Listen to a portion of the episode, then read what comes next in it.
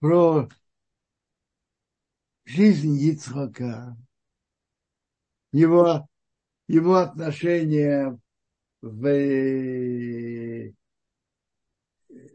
в стране Плешти, пока когда он стал богатым, как ему сказали, уходи от нас, как потом к нему обратно пришли заключить союз, потому что мы видели, что Бог с тобой. И про благословление, которое Бог посылал Ицхаку. Ицхаку. Тут мы говорим просто об экономическом удаче. Он, когда он сажал, хорошо вырастал и так далее. И, как я уже сказал, когда он стал особо богатым, они, они бы его возненавидели и выгнали, сказали, иди от нас, а потом они пришли с просьбой заключить с ним союз. А вот и мы говорили о Якове и Исаве. Об их отношениях, и продолжение главы – это конец жизни Ицхака. Но прежде всего, личность Исава. Личность Исава, у него была в натуре, он был адмони, проливающий кровь. Ему было легко проливать кровь. Я уже говорил вчера, что эту же натуру была и у царя Давида. Но там он ее использовал в другой форме. Э, в нужном времени, в нужном месте.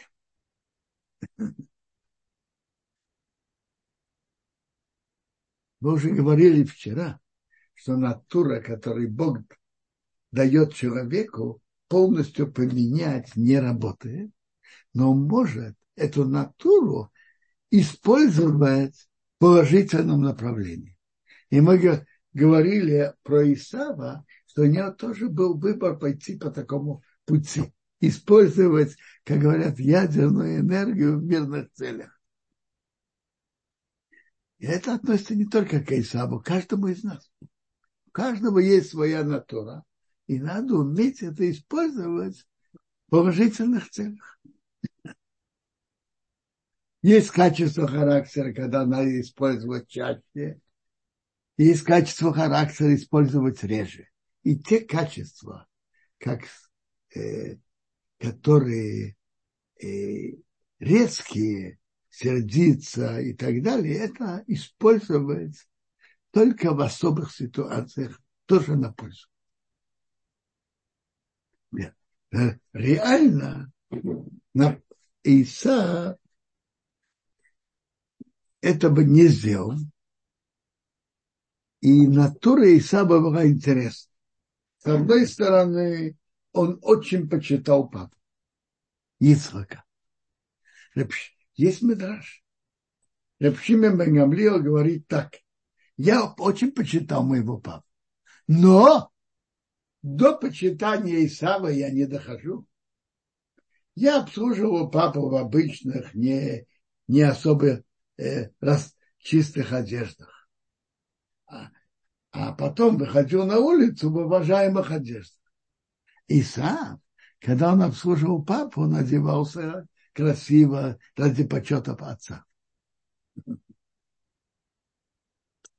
А другие вопросы, другие законы он не, не соблюдал отношения с людьми, как мы уже говорили, что убивать когда это ему было выгодно, он это делал с легкостью.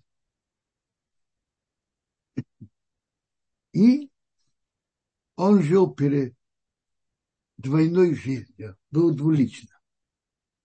Перед папой он показывался, как он достойный, хороший. А в действительности у него было две стороны, внешняя и внутренняя. И это качество Исава. Есть Медраж, говорит про Исава. На кого Исав похож? Видишь, он похож на хазир. Свинью.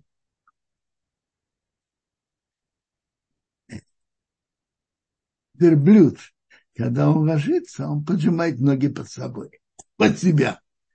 Его ноги, его копыта, известно, чтобы животное было кошерно, должны быть копыта рассечены.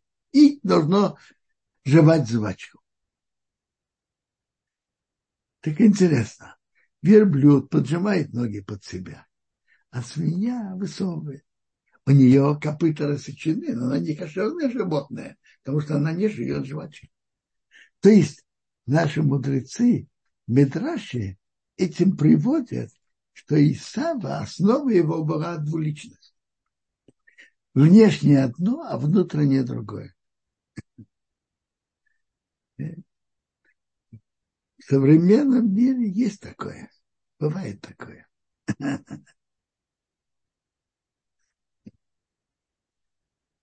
То есть внешний воск и внутренняя гниль. И поэтому папа, папа знал, что он занимается просто, э, охотой, но папа на него смотрел, как говорится, ну, не духов. Яков занимался учебой, он был дух, духовным человеком. Исав не был таким. Но он все-таки смотрел на Исава по хорошими глазами. Он показывался перед папой хорошим. Интересно. Тут написано, что Исаву было 40 лет. Он взял э, двух жен, и тогда было принято брать двух жен. Иуд из Бадбейри Ахити и Босмас Басевен Хити. Хити это из народов Кана. Авраам, как известно, был против того, чтобы Исаак взял из дочерей Кна.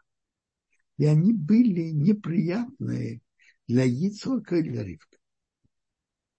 Приводится, что он, они служили идолам. И Ицок это было очень неприятно. И Ривке тоже.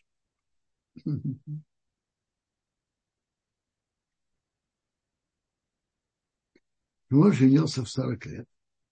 Он говорит так. Папа Ицхок женился в 40 лет, я тоже. Но надо понять.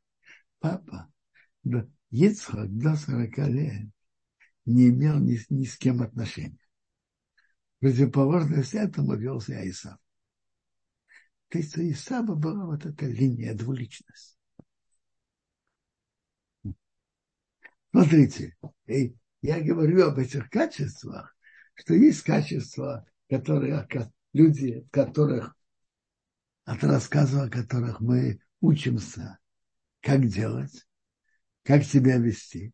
А есть люди, от которых мы тоже учимся, как себя не вести.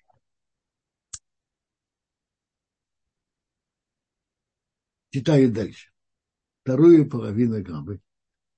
Про благословение который Ицхак хотел дать перед своей смертью.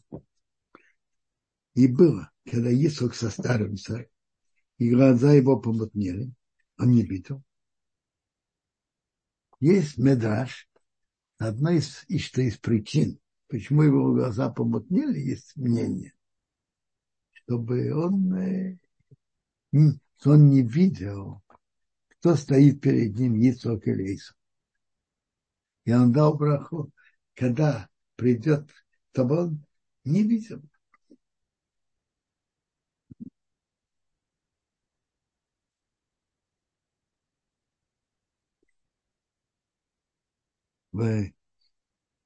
позвал Иса, своего старшего сына, и сказал ему, мой сын, то ему, да, вот я, готов. А вот я состарился, я не знаю день моей смерти.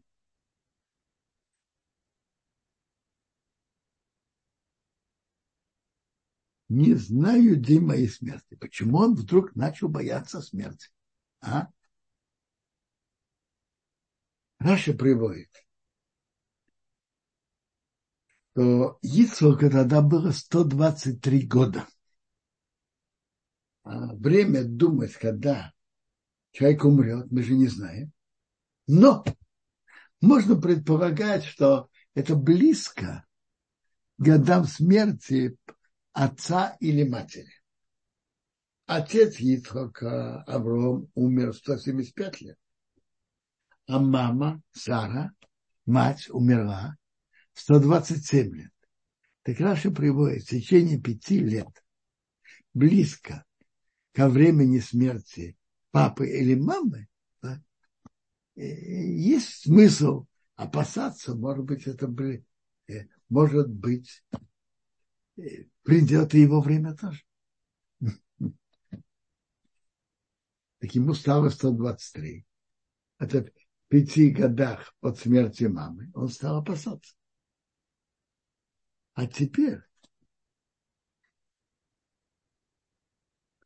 бери твои орудия, другой перевод наточи, меч и лук, выйди в поле, слови, слови для меня охоту. Ничейная. Я не хочу, не дай бог, что-то у кого-то ограду. Слови охоту. И сделай мне вкусную еду, как я люблю. Принеси мне, я поем, чтобы моя душа благословила тебя перед моей смертью.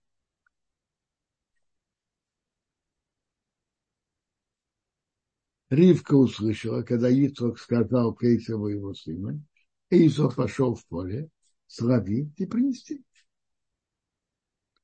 Он не очень смотрел принести именно от ничейного. Как, как это?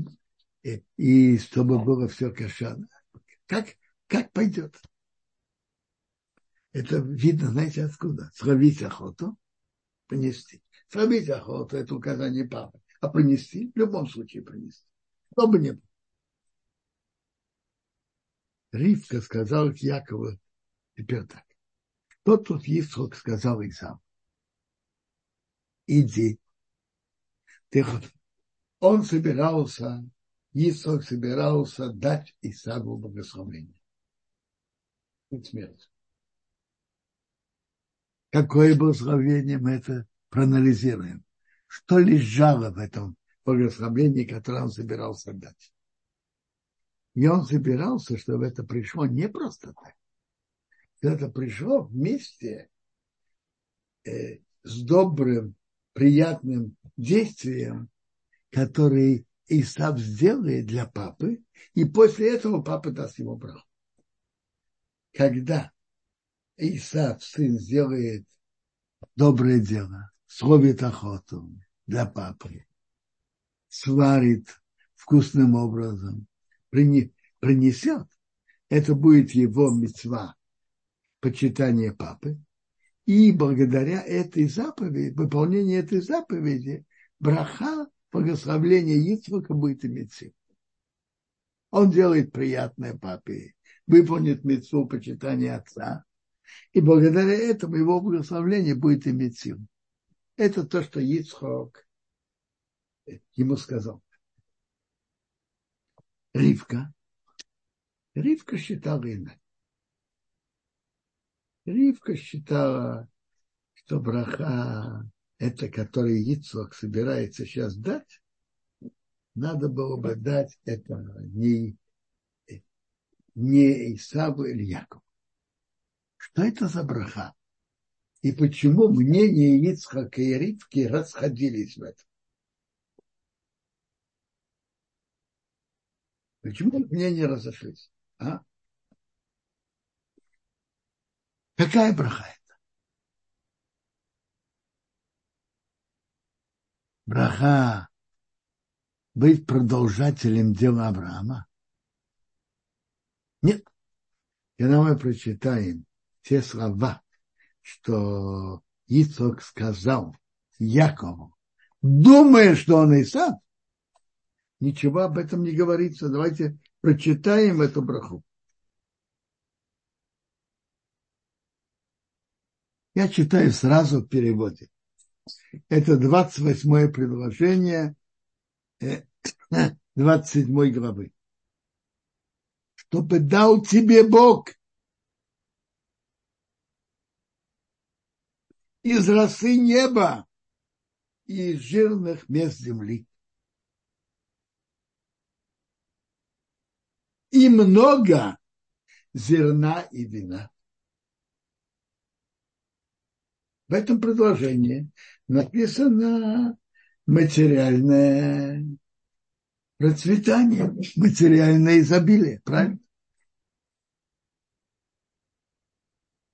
Чтобы тебе служили народы и поклонялись тебе царства, будь с господином твоим братьям, то поклонялись тебе сыновья твоей матери. Кто тебя проклинает, пусть будет проклят, а кто тебя благословляет, пусть будет благословлен. Повторим это предложение. Чтобы те служили народы и поклонялись тебе царство. То есть власть. Скажите, а власть приходит просто так? Обычно власть приходит вместе с удачей войнах, удачи политической. С этим приходит власть. Он будет диктовать другим, а другие будут ему подчиняться. Будь господином твоим братьям, пусть поклоняется тебе сыновья твоей мамы. Кто тебя проклинает, пусть будет проклят, а кто тебя благословляет, пусть будет благословлен. То есть это второе предложение, это власть. А власть это включает в себя удачу в войнах и удачу политически руководить и диктовать другим э, свою линию.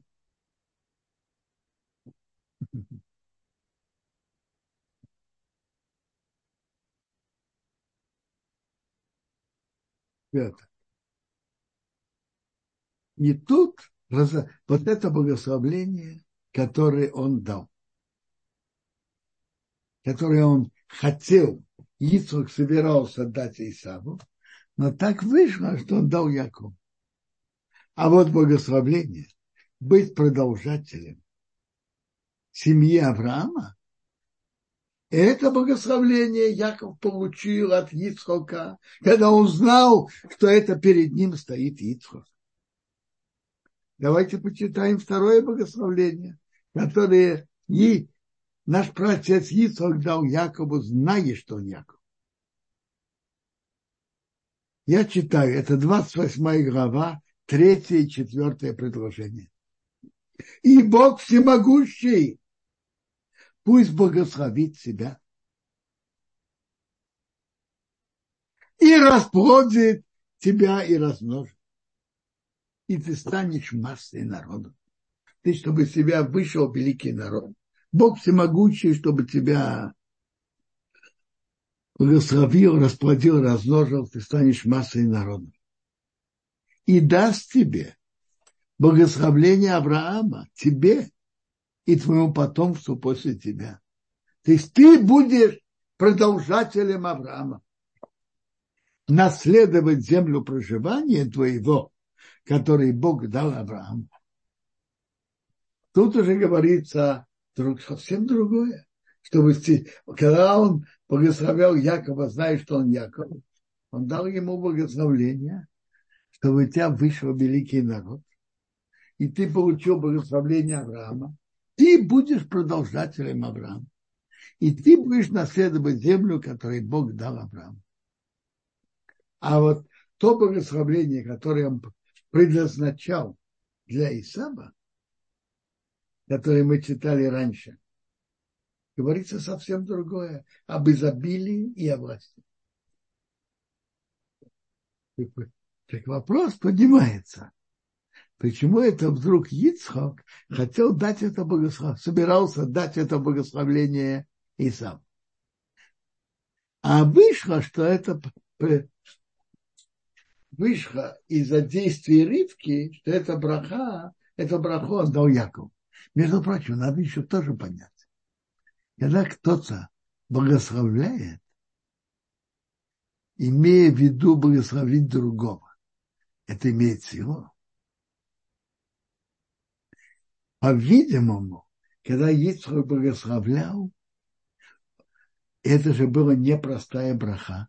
Это была браха благословления от Бога через Ицхака. И он благословлял того, кто стоит перед ним. Он дал благословление тому, кто стоит перед ним. Так вернемся к нашей, нашему вопросу.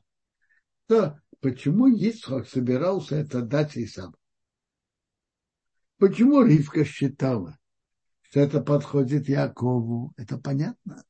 Яков был достойный, э, духовно, э, своим поведением, своим, что он изучал много Торы постоянно и своим достойным поведением с людьми и так далее. Иса, как мы знаем, вел себя недостойно. Нарушал разврат, нарушал убийство и так далее. Но мы уже говорили, что, по-видимому, Ицхок это не знал, Бог от него скрыл. Вы знаете, Ицхок был великим пророком, но исправил то, что Бог хочет – он сообщает человеку. То, что Бог хочет, чтобы он не знал, он не сообщает. Даже великий, великий пророк, то, что Бог хочет, чтобы он не знал, он не будет знать. И Ривка, которая жила, жила среди обманщиков под Анаром, у нее брат тоже был серьезным обманщиком, э, умеющим обманщиком, как известно, как мы увидим в следующей главе, она понимала, что Эйсов двуличный, и он обманывает. Ицхок этого не знал. Но все-таки надо понять, почему вдруг такое благословление дать Исаму. Пусть будет, он не преступник, он не нарушитель, но Яков уже намного выше духовно. Почему вдруг дать такое благословление Исаму? А? Сфурну, комментатор Рабивати Сфурну, а за ним Маубим идут таким путем. Они говорят так. Это благословление, которое Исхак собирался дать Исаму, материальное изобилие и, и власть, то есть удача война, это было бы его, смысл его поездка был такой.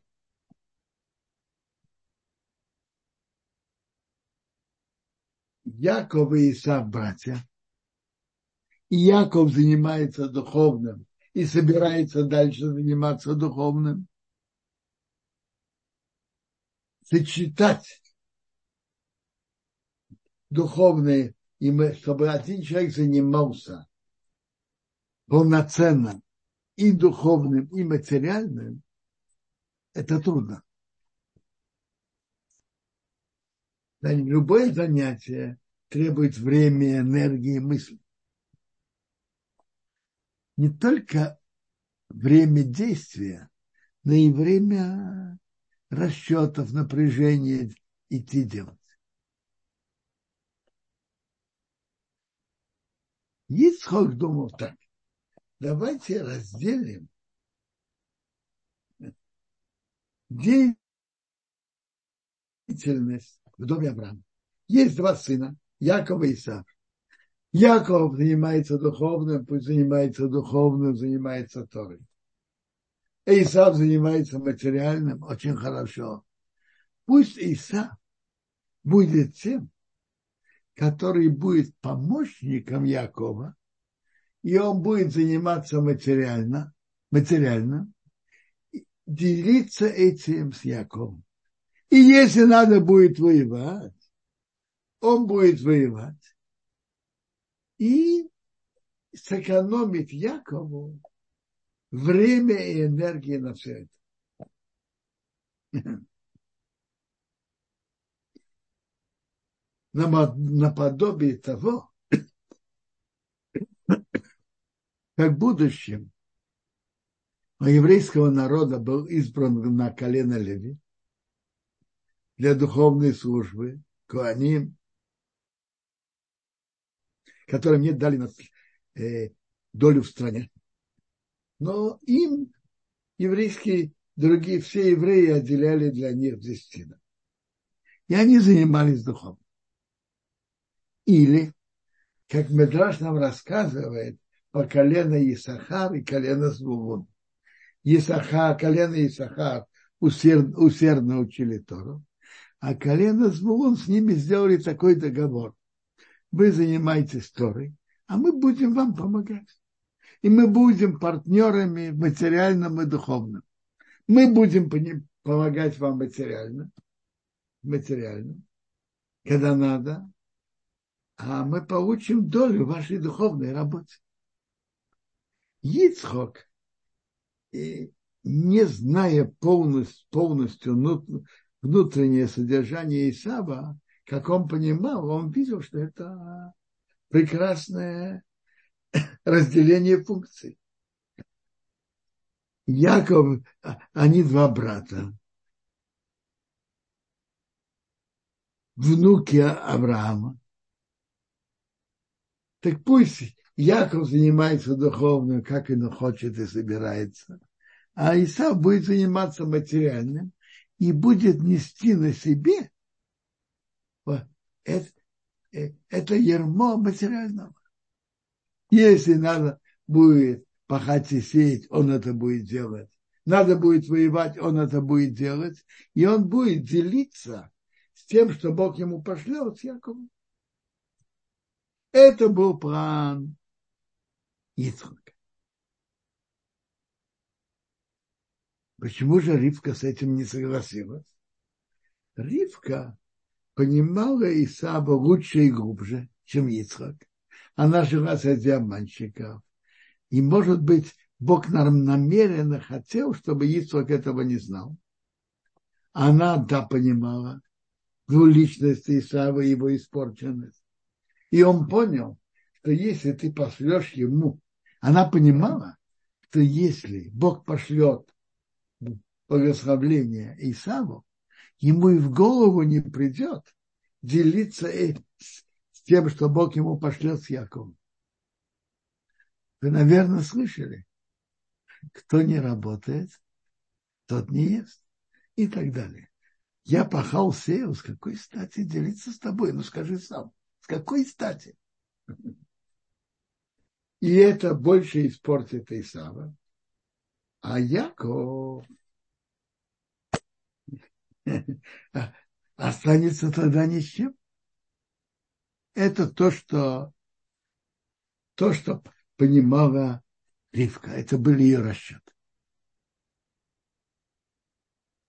Все задают вопрос, почему Ривка не, не пошла говорить с Ицхаком? И объяснить ему внутреннее содержание Исава и поговорить. Когда дело не было актуально, может быть, она не хотела его огорчать. Теперь, не хотела огорчать. Он и так э, стал слепым, не хотел его огорчать. Когда пришел к делу, и надо было срочно решать, то, может быть, тогда она тоже не хотела. Тогда мог бы говорить, что не было времени тогда. Так мог бы это объяснять. Не было времени.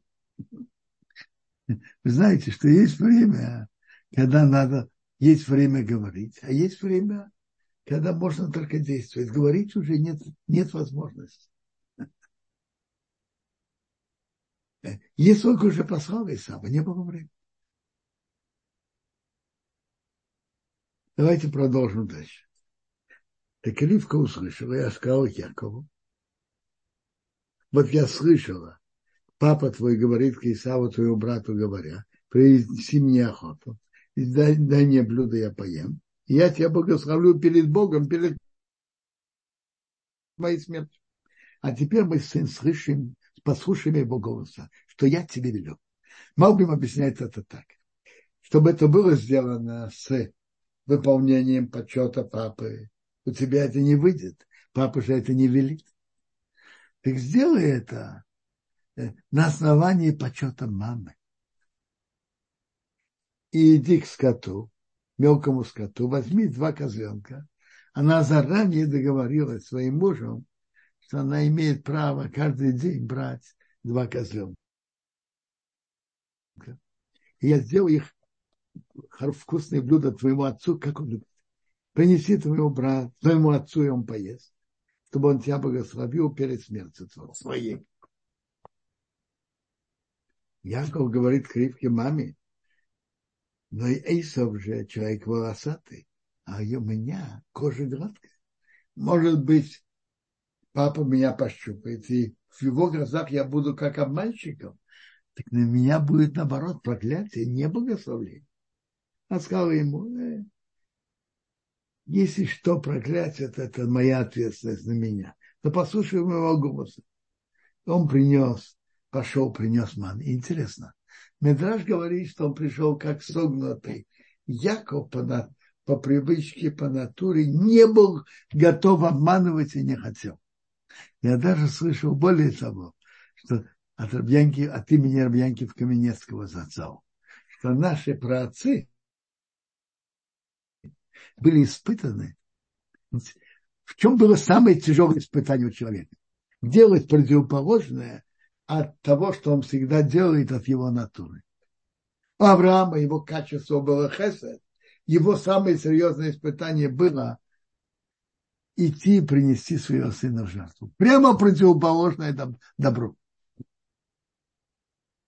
У Якова его качество было правда. Ты ты не метро Яков. Его испытание было, когда нужно поступить не совсем по правде. Это когда нужно, по Торе. Это было его испытание. Как Медраж говорит, он пришел как согнутый из, с опасением.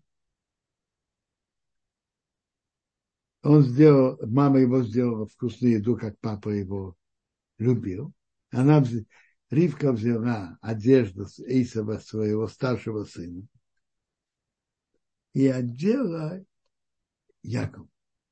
И там была, там были волосы. Прошу прощения, не волосы. Она одела это.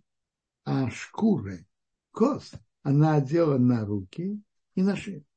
И дала эти блюда, и хлеб, что она сделала, через руки ее сына Якова. Он пришел к отцу, сказал, папа мой, сказал, вот я. Кто ты, мой сын? Вот смотрите, Яков старается говорить не полностью неправду. Как-то меньше, вы знаете, есть, есть разница. Даже когда что-то нужно, но не прямо неправда. Сказал Яков к своему отцу, я. Тут есть, как бы сказать, и в интонации есть перерыв. Эйсов твой старший сын. Не идет сразу один за другим. Я и перерыв в интонации. Эйсов твой старший сын. Я сделал, как ты говорил ко мне. Сядь и иди от моей охоты, чтобы тебя благословила на твоя, что меня благословила твоя душа. Сказал Исаак сыну, что ты поторопился, мой сын? Сказал, Бог помог и сделал, чтобы был. Сказал Исаак Яков, давай-ка я тебя пощупаю, мой сын. Ты мой сын или нет? Ему было подозрительно. И я, что говорить про Бога, Исаак обычно не говорит об этом. Подошел Яков Ицхаку отцу пощупал, сказал, голос, голос Якова, а руки, руки Исава. И он не узнал его. Его руки были волосатые, как руки его брата Исава, и дал ему проход. Сказал, ты мой сын? Исав мой сын? Что Яков отвечает? Сказал, я. Не сказал я Исав, я. Есть разница, насколько, даже когда необходимо, как говорят сказал, поднеси мне, я буду есть от охоты моего сына, что поднес ему, поел, принес вино, попил, сказал, подойди-ка, поцелуй меня, мой сын, ты, чтобы была благословление, чтобы было личный контакт того, кто дает благословление, к тому, кто получает. Подошел, поцеловал его, понюхал запах его одежды и благословил. Сказал, смотри, запах моего сына – это как запах поля, что Бог его благословил. Чтобы дал тебе Бог от росы неба и жирных мест земли, много зерна и вина, чтобы народы тебе служили и поклонялись тебе царство. Будь господином твоим братьям, и чтобы тебе поклонялись сыновья твоей мамы. Кто тебя проклинает Бог, чтобы проклят, а кто тебя благословил, благословлен. Это благословление.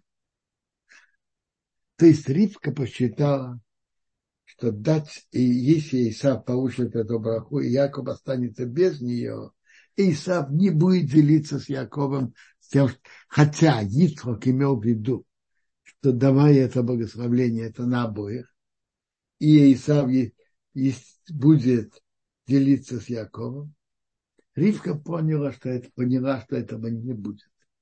И поэтому она посчитала, что важно, чтобы Яков получил свое благословление экономическое.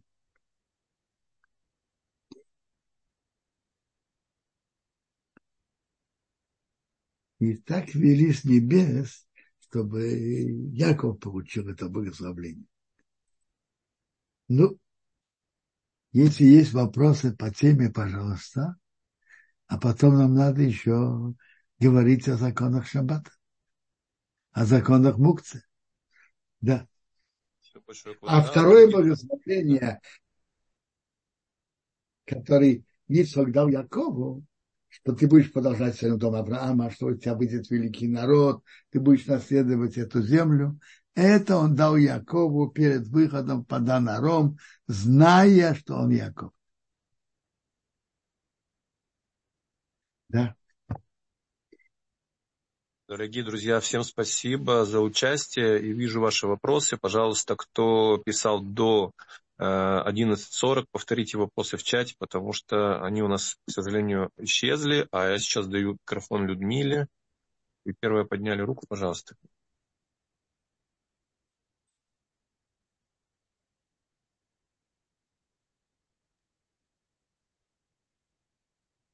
Э, я вижу, пока у Людмилы не выходит подключиться. Маира, тогда включаем вам. Э, спасибо большое за урок, э, организатор Равискасу.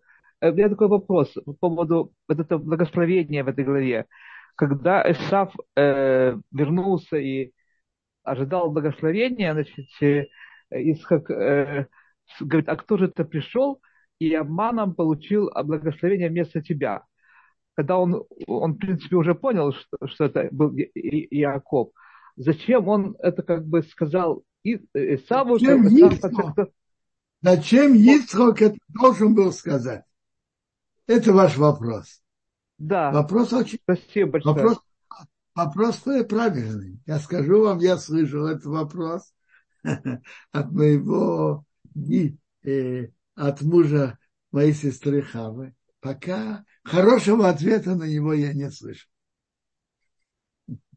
Вопрос хороший и верный. И еще, можно один вопрос? Я прошу прощения. Э, вот я в комментариях сталкивался с таким объяснением, что э, потом, когда Исхак понял, что это Яков, он обрадовался, что Яков, значит, может быть, тоже, значит, э, в реальной жизни там, хит, и, и говорят, что он может хитрить, обманывать. Ведь Яков не хотел идти за этим благословением. Это Ривка его уговорила, чтобы он это сделал.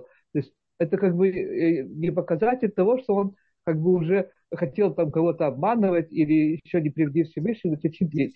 Э, почему это такой какой комментарий? Как вы можете объяснить? Спасибо большое. Интересно, кто, кого вы видели этот комментарий? А, это э, э, вот, э, Равиша Гисер написал комментарий. Еще в одном месте, я уже не помню где, я тоже видел такой комментарий. Да. Смотрите, я, смотрите, можно, если кто-то говорит такой комментарий, смотрите, Ицхок, э, Яков же это делал не желая. Но весь вопрос вот в чем. Человек должен быть прямодушным и прямым. Но с другой стороны, он должен уметь знать то, что происходит в мире. Быть прямодушным и не понимать, что кто-то его может обмануть и хочет обмануть, это, это не хорошо, не, это слишком такое простодушие лишнее. То есть он увидел, что у Якова есть такой потенциал. Не то, что он хочет это. Есть такой потенциал. Может быть, кто-то а, говорит. А, понятно. Спасибо большое. Да, всего хорошего. Да, шаббат шалом. Да. Спасибо, Маира. А, Парух, пожалуйста, ваш вопрос. Вижу, у вас поднятая рука была. А пока Барух подключается, мы тогда зачитаем Квадраф вопросы. Барух, вы включили? Окей. Значит, вопрос такой, Квадраф. А, здесь как а, Авиталь Хая спрашивает, зачем и как хотел дать власти Исаву над? Вопрос, вопрос, вопрос верный и хороший.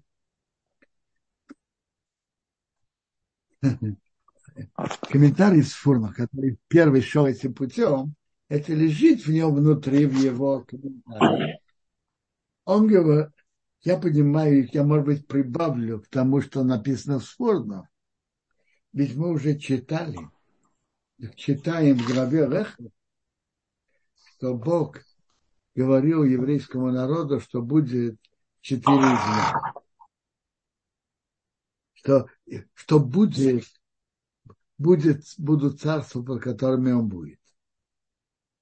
Так, и, может быть, Ицхак подсчитал, что лучше под рукой своего брата Исава, чем под другими. Будет какое-то подчинение, но, как говорится, можно нормально жить. Это приблизительно выражение Сфурна. Знаете что? Я зачитаю Сфурна, как оно написано.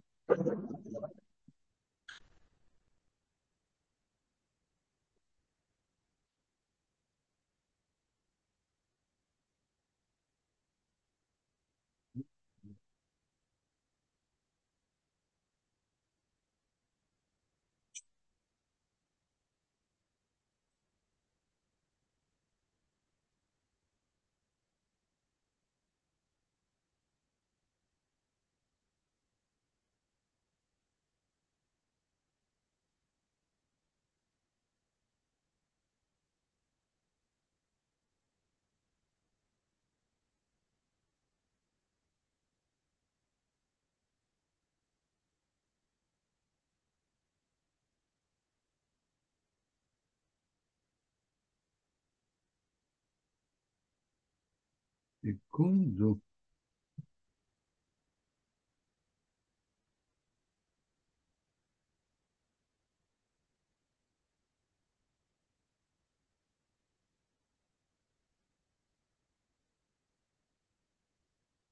Э, он думал, что будет лучше Якову, ему будет достаточно наследия земли Израиля, и он будет с каким-то подчинением, чтобы он не должен был заниматься материальным и разными пустяками. Он будет в земле Израиля, будет какое-то подчинение к Исаву, но это лучше чего-то другого. Так, так и в этом выражается суд.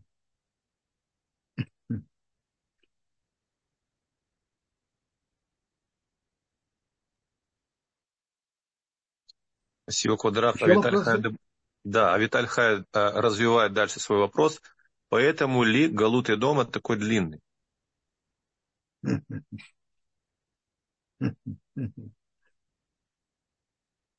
Не знаю, но это есть медраж. То то, что и сам, все, что человек делает, оплачивается.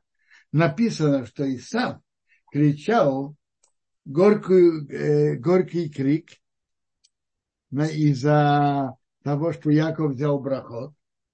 Медаш говорил, что это было отплачено, знаете где? В Шушане.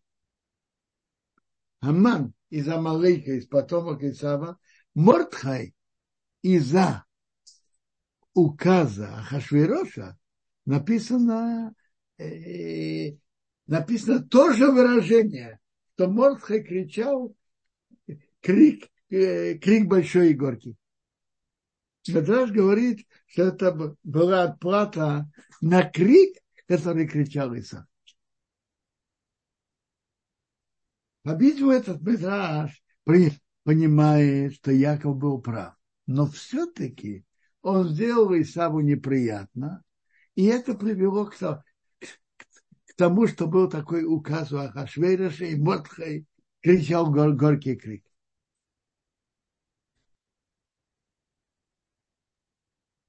Ну. Спасибо, Кудрав. А, Барух, пожалуйста, если можно, ваш вопрос. Поднимали руку, сейчас вот вернули микрофон, да. Э, кому принадлежит авторство плана, чтобы Яков притворился Исавом? Ревка вроде бы это не предлагает. Она предлагает, чтобы э, Яков просто принес еду, чтобы Ицхак благословил его, так, так же, как Исав. Что он просто пришел и сказал, благослови меня тоже. А как-то так получилось, что потом он уже притворяется. Не понимаю. Не Она не предлагает, чтобы Яков притворился Исавом. Она предложила, чтобы он просто принес еду. Кто сказал вам, что это были планы Ривки? Я понимаю, что авторство полностью принадлежит Ривке. Не забирайте у нее авторство. Она, она вроде бы не предложила этого. Она сказала, просто принеси еду, чтобы он тебя благословил. Нет. Нет. Было что-то определенное, что Ицхак э, собирался богословлять. Ривка ему сказала, ты иди принеси. И она имела в виду, как будто ты Исав, и он тебя благословит. Не было тут двух благословлений, как, как вы предполагаете, нет?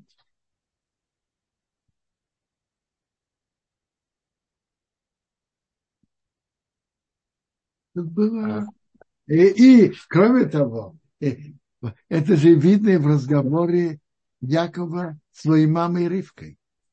Она говорит, как это? Если папа меня пощупает, и он увидит Эйсов, он волосатый, Эйсов мой брат, а я, у меня гладкая кожа, он меня пощупает, так это будет не благословление, а проклятие.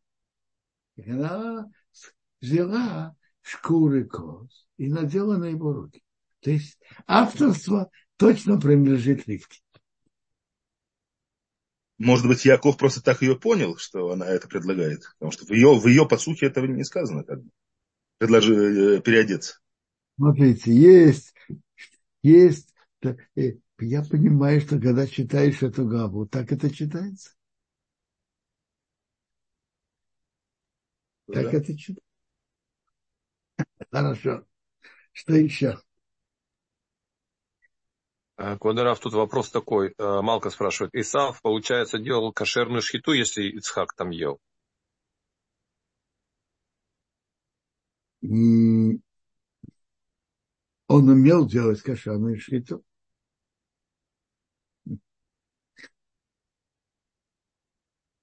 Он умел делать кошерную шхиту.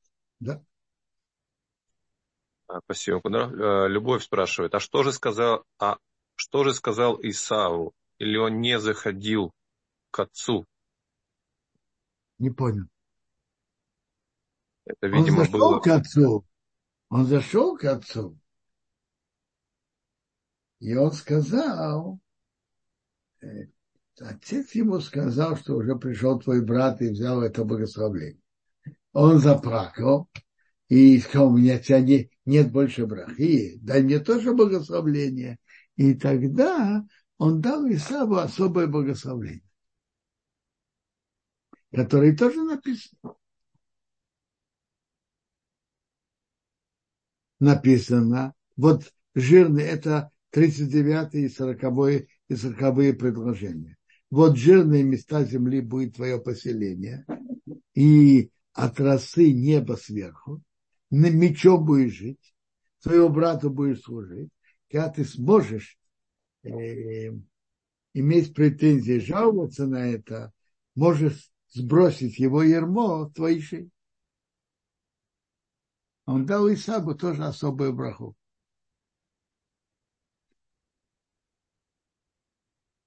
Спасибо, Кударов. А вопрос такой, а Двора уточняет, не услышала, почему Ривка не рассказала Исхаку, кто такой Исап? Смотрите, вопрос когда? До всех этих событий, может быть, она его просто не хотела огорчать. И она не видела в этом пользы. А во время этих событий Моубим говорит, что просто не было времени. Так Моубим пишет.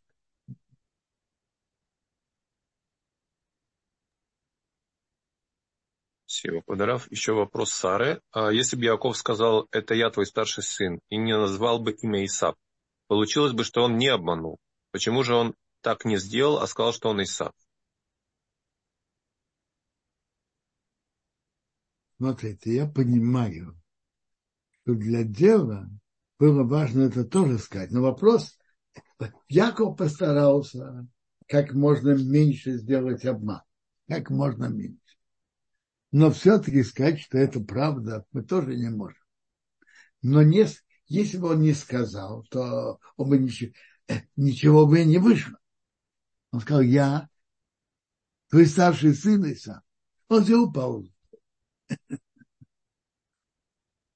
Но если бы он не сказал это, то он ничего же не ответил на вопрос, кто ты.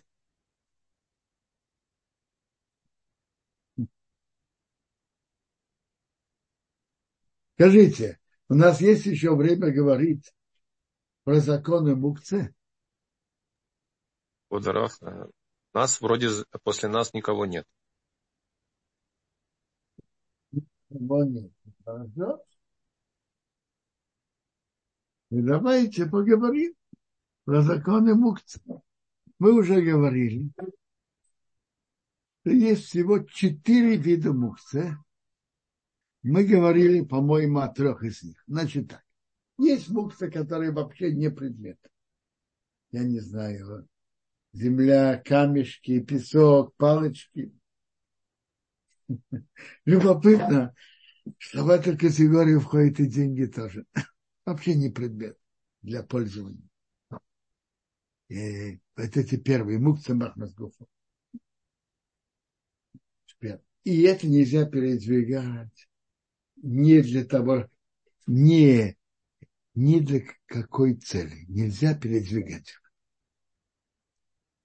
Есть клиши Марахтор Иисус, инструмент, которым делают запрещенную работу, его как раз можно передвигать для двух целей. Или чтобы пользоваться этим инструментом. Например, мат, вот инструмент, которым делает запрещенную работу. Молоток. Его нельзя передвигать. Но просто так. Нельзя передвигать. Но можно передвигать для двух целей. Пользоваться им самим ну, скажем, ему надо колоть орехи, и у него нет нечем колоть. Так он может молотком колоть орехи. Второй случай. Ему надо пользоваться местом, на котором лежит молоток. Кто-то по ошибке оставил молоток на столе.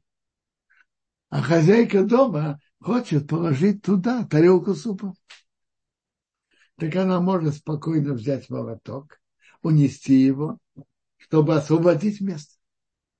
То есть молоток можно, предмет, которым делает, предмет, инструмент, которым делает запрещенную работу, можно переносить или пользоваться им самим, или пользоваться местом, на котором он лежит. Возьму еще пример предмета, которым делают запрещенную работу. Кастрюля. Кастрюли варят. В кастрюле варят. Когда в кастрюле есть еда, она используется для еды. это можно переносить любыми путями, для любых целей.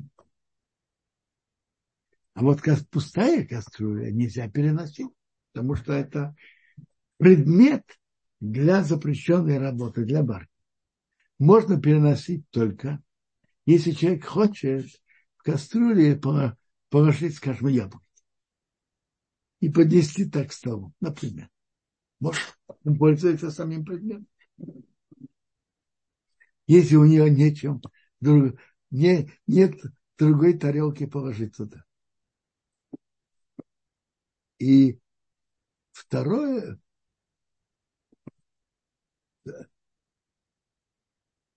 или вторая возможность, если кастрюля стоит на каком-то месте, а ему нужно это место использовать, он может вынести кастрюлю, чтобы пользоваться этим местом. Это называется лыцору гуфо пользоваться самим предметом, а лыцорах макомо пользоваться местом, на которое этот предмет лежит. Так это наиболее легкий вид мукции. Можно им пользоваться лыцорах гуфо, лыцорах макомо. Пользоваться самим предметом как инструментом и пользоваться местом. Ясно? Вот это клиша, махтор ису более легкий наиболее легкий из видов мукции. Переходим еще к виду, к виду мукции, который, имеет, который нельзя вообще переносить. Это мукция махнас хисорн кис. Мукция, потому что человек жалеет этот инструмент, чтобы он не испортился. Например, хирургический нож. Хирург согласится, что вы им резали хлеб? Конечно, нет. Ни хлеб и ни яблоко не согласится, чтобы им резали. То есть предмет, инструмент, который хозяин этого инструмента жалеет пользоваться на что-то другое. Только на ту работу, которая запрещена в прасе, которая запрещена в субботу. Это называется мукмас махмас хисорн То же самое нож, хавет ножик, которым делают шхиту.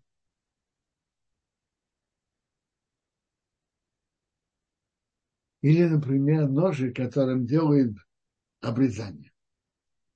Мой он не согласится, чтобы этим ножиком делали что-то другое. Поэтому это, так, такой инструмент нельзя переносить ни для какой цели. Обычный предмет инструмент, который пользуется, для, который использует для запрещенной работы, можно переносить только для двух целей. Гуфо пользоваться этим инструментом или Лыцорах Макомо пользоваться местом. А муксы, клиши, который муксы махмас хисорн кис, человек жалеет на этот инструмент, нельзя его использовать ни для какой цели. Это мы разобрали три вида мукции. Мукция махмас гуфо, который вообще не предмет, не инструмент. Мук лиши малахторису. Инструмент, предмет, которым делает запрещенную работу. И мукция махмас хисор кис. Мукция, потому что жалко это, э, чтобы это не испортил. Жалко. Из-за ценности этого инструмента не позволяют пользоваться чем-то другим. Есть четвертый вид мукция, басис, и хорошо. Но тут есть вопрос, я вижу. Квадраф, э, да, Сура пока э, подключает микрофон, такой вопрос, Квадраф. То есть одна, э, например, есть электродрель, если она используется целый день, в будние дни, то ее можно, если забыли на столе, убрать, и чтобы освободить место. Но если это какая-то особенная дрель, которая используется для сложных редких работ, и она дорогая, то ее уже убрать будет нельзя. Правильно. А, Сура. Да, здравствуйте. У меня возник вопрос. Вот я хочу продолжить вот эту ситуацию. Если я на стол в субботне что-то, э, какое-то блюдо принесла в кастрюле. И вот если мы уже съели то, что в этой кастрюле было, то получается, я эту кастрюлю не могу отнести назад на кухню. Спрашиваете верный вопрос. А если там еще остался суп?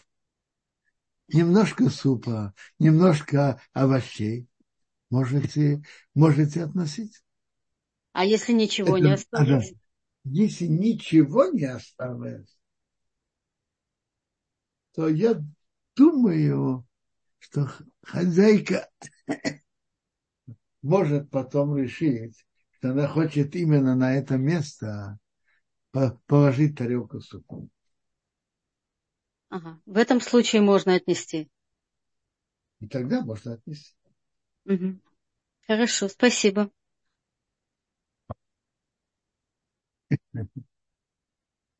Есть еще вид мукса, это называется басис, основание для, для предмета, то есть основание для мукса. Человек положил намеренно кошелек с деньгами на стул перед субботой с намерением, чтобы этот кошелек остался на этом стуле всю субботу.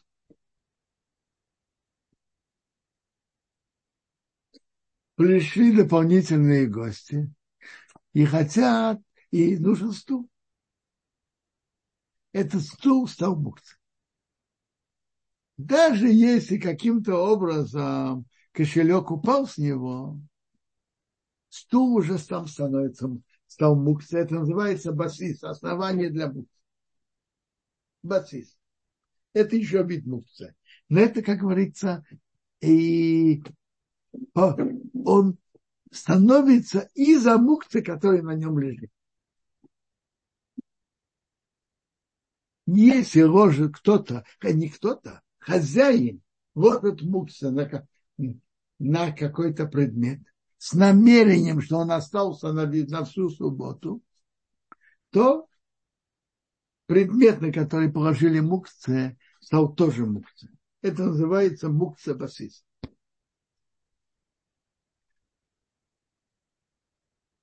А если человек не положил намеренно, чтобы осталось на всю субботу, но он положил, чтобы убрать, а потом забыл. Положил на стол кошелек, чтобы убрать, а потом забыл, он может приподнять частично стул, точнее наклонить стул и стряхнуть кошелек. Да, стул не стал муть. Если он намеренно положил на стул кошелек с, намерением, чтобы осталось на шаббат. Стул стал мукс. А если он имел в виду забрать, но забыл, тогда стул не стал мукс. Что же делает? Можно наклонить стул, и кошелек падает, стул не стал мукс. Да. И вопросы? Люба, пожалуйста, подключаем вам сейчас э, микрофон, пожалуйста. Э, здравствуйте, Квадорав, э, участники, организаторы. У меня такой вопрос. Да. Стол, на котором стоит выключенный компьютер. Какой его статус? Например, есть стол, там стоит компьютер, который выключен. И там лежит какое-то лекарство на этом столе. Я могу его взять или что-то такое? Я не понимаю лекарство, даже стол стал мукция, но на столе лежит лекарство. Лекарство берите как хотите. Лекарство mm-hmm. же не стало. Стол нельзя передвигать, а лекарство берите. То есть, если что-то там вдруг я забыла, что-то лежит, то что нужно, я могу взять с этого стола. Конечно, mm-hmm. стол стал мукция, но брать со стола можно. Mm-hmm. Стол нельзя mm-hmm. передвигать. Но брать со стола Спасибо. Еще, если я спрашиваю, допустим, на этом же столе лежит какая-то кредитная карточка, допустим, но она всегда там лежит. Я ее на субботу не убираю в ящик, а просто закрываю бумагами, кладу вниз. Э, это правильно или надо ее убрать? Смотрите, надо я не могу сказать. Но если там лежит на столе кредитная карточка, то это она мукция. Э, она мукция, и стол стал басис, основанием для нее, э, стол нельзя передвигать. Можно на этом столе проводить субботнюю трапезу, но передвигать стол нельзя. Понятно, спасибо. Спасибо. Всего хорошего. Я, я думаю, на этом мы заканчиваем. И всего хорошего.